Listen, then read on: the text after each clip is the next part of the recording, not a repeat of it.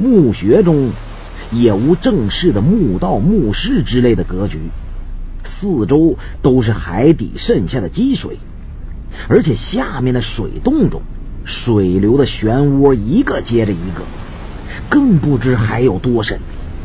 远处水声隆隆，能感到时不时有滚滚灼热的白气传来，想来定是归墟水下的热泉。此水百倍灼热于人间的温泉呐！任何生物一旦被沸水裹住，立刻就会被高温煮得连骨头都剩不下。另一边，则有阵阵阴冷的寒意涌动。将上面的海水吸入虚无一片的地心。古墓墓穴的位置正建在这一冷一热的阴阳界中，被一道道珊瑚礁残骸封堵严密，冷热之水皆不能侵，是一处风水学家眼中通天地化古今的神仙穴呀！墓中生气不懈，大化流行。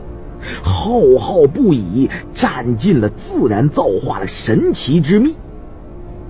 趁我观看地形的时候，胖子歇足了力气，探了半个身子进了金谷，打量着那数具古尸。明叔也拽着古猜走到了跟前儿，让古猜给祖宗磕头。这是你们淡人的祖先呐！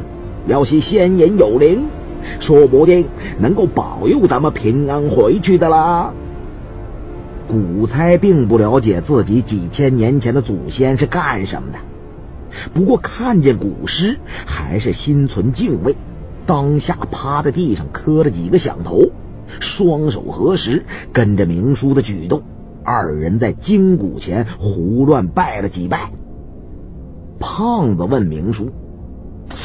我说明叔，您这辈子挖了卖，卖了挖，犯过多少古尸啊？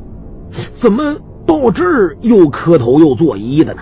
哎，我还以为您老得把这些海底僵尸运回去，坐地起价，来个奇货可居。